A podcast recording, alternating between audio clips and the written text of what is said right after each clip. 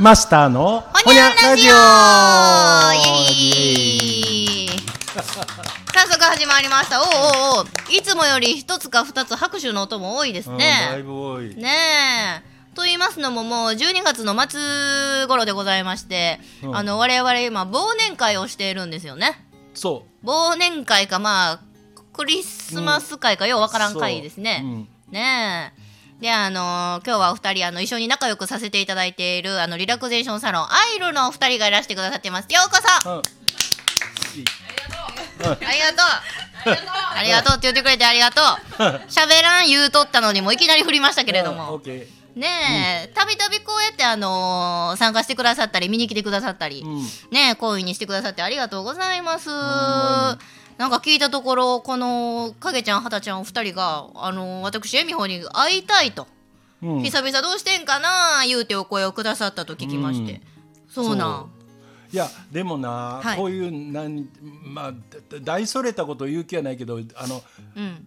出会いとかいうのはさ結構ああるんやけど人って普通に生きとっても、人脈作るっていうと、やっぱり俺よういや2回目があるかないかってうーん1回あってそっからプツッとなんか誰かを介して相手の様子は知ってても、直接やり取りせんのがこう一定期間以上続くと、うーん。うん2回目会いづらいしなんな。かもう切れてしまうんでね。やっぱりあの、うん、人脈多い。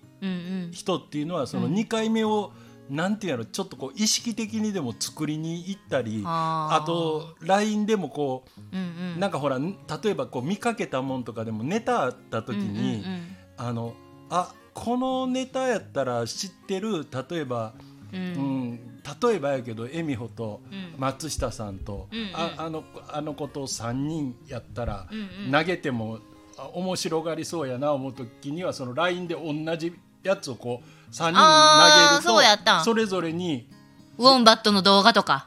あ時による、うん。ほうほうほう。うん。こんなんを動物園で見かけたなり、うん、ペットショップで見かけたなり。なるほどなるほど。あいやあだからそういうのはもう、うん、うまいことなんやろ。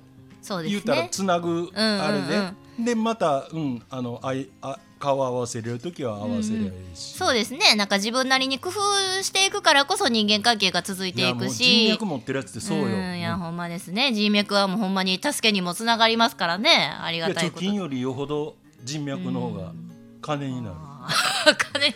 金。そのまま言うなほんま。全然ニゴさんマスターなんですけれども今日はあのこの4名で、まあ、忘年会兼クリスマス会と題してうん。あのカニ鍋をいただいておりましてカニ好き。お二方ちょっとカニお味どうでしたか？最高。急に振られて困惑されておりますけれども美味しゅうございました。これあどこのカニですか？いやあの産地はロシアなんやね。あほんま、うんうんうん。うんうんあの、うん。あれやなそやけどさ結局恵美穂があの、ハサミんとこしゃぶしゃぶみたいにして食ってたやん、うんうん。あれが正解や、らしかったな、うん。食べ終わった後に説明書見てそれに書いとったな。うん。うん。10秒からい30秒。やすごい俺はもう煮すぎたらあかんっていうのだけは頭にあったけど、うんうんうんうん。ちょっとあの解凍急いだんで、うん。あの生あの違うちょっとし中が凍ってるぐらいの状態で持ってきとっいやもう一番ええ、からうんあのあんまりシャリシャリしてもあかんかなと思ってたけど、結構シャリシャリしたカニ一番美味しい。ほんまに美味しい？なうんいやいやいや美味しいおカニをごちそうさまでございあます。覚えたわ。ーん。ねほぼほぼ1年ほど前にもカニをいただきながら、うんうんね収録をさせていただいた回がありますけれどもねカニ食べる時ってほんまに無言になりますから。そうよ。もう身引き剥がすのとの格闘でね。こんだけあの何は半むき身とか書いてあってもそうなるもんな。なるな。みんな終始無言になる中で、うん。こうやって収録を進めておりますけれども、あのーあじゃあいいですか？結構先日まで何回かにわかわたって、うん。私が参加したセミナーの,、うんうん。あのリクルート社が発行するそのゼクシーの誕生の舞台裏みたいなお話をね、うん。してきましたけれどもマスター曰くだいぶ反響がいいよということで。うん、ありがたい限りですね。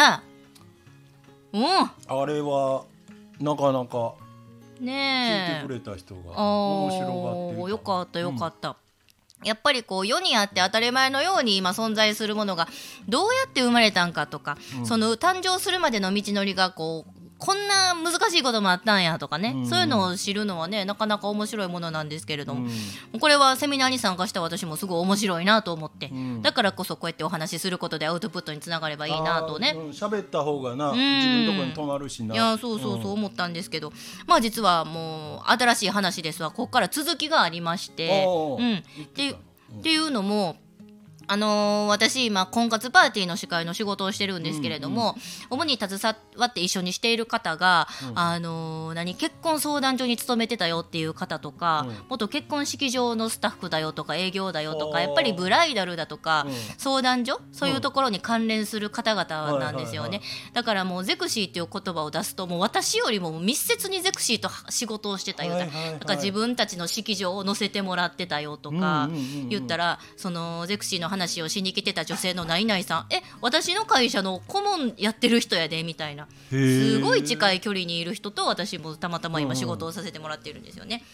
であのまあえー、そうなんですねって私の職場にもたまたまそのゼクシー創始者の方がいらっしゃってねって。であのゼクシーが生まれるまでの経緯がこうこうこうやったんですよっていう、それこそラジオで何回かにわたってお話しした内容をもうその、かその方々に言うわけですよ、でもその方々多分知っとんでしょうね、でもやす優しいからふんふんそうやったんや言うて聞いてくれて。いやでも大前ちゃんこのことはセミナーで言ってたっていう話をするわけですよ、うんうん。え何何？って言うと、まあ、今のゼクシーの立ち位置よっていう話ですよ。はいはい。ゼクシーってもともとあの当時はあのそういう情報誌もなくですね結婚したいなと思ったカップルはあのしょ紹介所みたいなところに行ってでそこからこう1社から5社まであるいろんな式場を紹介されて、もうねその紹介のところはもうどこでもええからカップルがどっかで上げてくれば紹介手数料もらえるからそれでがっぽりっていうところやったんですけど、結局ゼクシーの創始者当時はそんなつもりはないんだけれども、今ここまで大きくなった存在感のあるゼクシー図らずもその紹介サロンの立ち位置に変わってるよっていうところなんですね。俺前言ったろだからあの、リクルートが、うん。そもそもは、うん。あのななんやその仲介業者がうんうん。儲けてるのがどうもおかしいと思ったから、うん。うん。自分で婚活雑誌を立ち上げて、うんうん。だからその時の、うん。えーポリシーというか、うん。あの思って描いてた自分の目的とは、ん。結果今のリクルートは、うん。ホットペッパーでもうんうん。違う方向へ行ってると。そうそうそう。仲介で金儲けをしそうなんよ。しか考えてない。なあ。結局だから図らずもそういう立ち位置になっているということで、まあ確かに創始者の方はセミナーでそこまで言ってなかったけど、でもまあ確かにどっかで方向性の違いに気づいたんかは知らんけど、もう今はそのリクルート社退いてセミナーの会社を立ち上げてるっていうのやしそっか図らずもそういう紹介サロンと打って変わった同じような立ち位置になるんやろうなとも思ったし、えーじゃあもう掲載料知っとるお前ちゃんって言われて1ページあたりのって言われて。お二人なんぼや思います？ページ ?1 ページ。うん。えとあのあれかほ本になってた時の？本にするためには、まあ、なんぼ出すかっていうことなんですけど。俺新聞におったからうん。あのタブロイド紙あるやん、うん。まあ部数にもよるけど、うん。一般的なタブロイド紙のうん。下三段って言ってあのあちっちゃいのな、うん。しあしわかる？下誰が見るんってやつよ、うん、いや下三段ってこれぐらいあるで。ああ分かる分かる分かる。こ横長の。横長っていうかタブロイド紙やからこれぐらいか、うんうんうん。うん。うん。要するにあの三段っていうのはあの新聞って縦書きやけど何文字かで開業していくやん、はいはいはい。それが1段2段3段分の高さ。うーんのあのほんで横は1ページ分、要はあの演歌歌手のコンサートの内容とかも載ってるとこあろやな。れが、うん、5万部ぐらいで30万。5万部で30万って高いんか安いんか分かりませんな。高い？もっと高あでも時代もあるもんな。うーん。まあ今ゼクシーは50万らしいです。ページ、うん。その人曰く。知らんで。うん、もっと。560万かな規模にもよると思うけどな、大木さんに。もあのあと都市とな。年あのそのち載せてる町ああそうですね。うん部数が変わってくるから、うんうんうんうん。そう、ででもでもそれでも自分の式場掲載するねんっていうふうにおっしゃるわけですよ。もう出ないともう載せないとお客さん来ないから逆に言うと載せるとお客さん来るんですよね。ででもかかるのってその広告費だけじゃなくって実際に載せてもらう用のええ写真を撮りたいからそう大体それがやったからサロンにもよると思うけど何十万とか100万とかかけてでもいい写真を撮ってもらってそれで広告掲載料と一緒に載せてもらうんやって。そう。だからずっと同じ文面ばっかり載せたり同じ構成ばっかり載せてるとこあるやろ、あれは反したりをケツケケチってんねん。ずっと同じデザインで載せ続けるとかあるやん求人とかでも、うんうんうんあれはあのうん打ち替えてもらうのに金かかるから。ああそういうことか。そうそうそうそう。まあまあまあ求人情報誌とかやったらねずっとアットホームな職場でそう言うてどうちゃらこうちゃらね、うん。はあ。でもでもさ筋通ってるやんな。その途中でリクルートをやめてるとこがそうそうそうそう、んん。だからもうそうなんですよ。もうええ感じにオチを言うてくれたけどその人はセミナーの最後にも筋を通せと。うん、人対人、企業対企業で仕事をするんやったら、うん。そう決めた道筋はもうそのまま貫き通せって言ってたけどほんまにその人はあのー人生で体現してはるなというふうにうん、思いまして。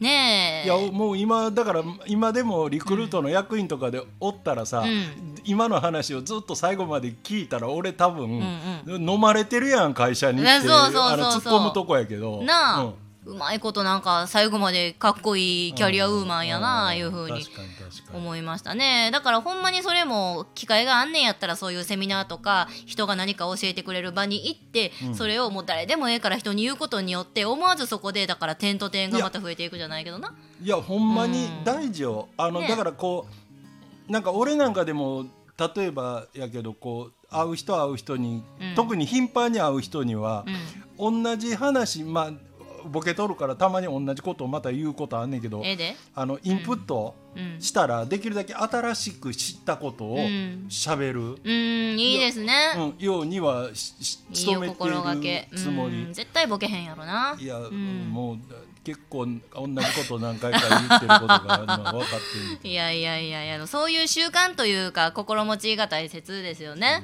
うん、うんうんそうだからなるべく情報が集まる場所に行ってそれを多くの人に言うそうすると新たなまたアフターストーリーがつながるんやっていやほんでまたそれによってこう何やろ人を紹介してもらうようなこともあるかもしれな。いし、あの別にそのそういう恋愛とかじゃなくて、うんうん。あの仕事でも、うん。なんかそその話やったらあの人面白がるかもしれんでとか、うーんなんかな、あのそういう関連やったらあのあ知り合うるわとかさ。いやそうそうそう。なんか人とのつながりもね、うん。見えてくるかもしれないということで、うん。うん、だからほんまに積極的に話を聞きに行ってそしてうん。人に話してアウアウトプットすることがこういろいろ自分を広げるためのきっかけになるんやろうなっていうのが分かった次第でございます。ほんまやな。これ、あれやんちなみに12月18日に収録してるけど、うん。今日の多分11時か10時かに、ん。えっとそのゼクシーの最後の前回喋った分がアップされる、あそんな感じでしたっけね？だからあじゃあちょうど今喋ってるのはその続き、はいはいはい、はい。1週間後ぐらいにあちょうどええテンポで来させてもらいまして。ははいい皆さんということでこんな結末でございまゼした。クシーシリーズは以上でございます。お付き合いありがとうございました。ほほにゃー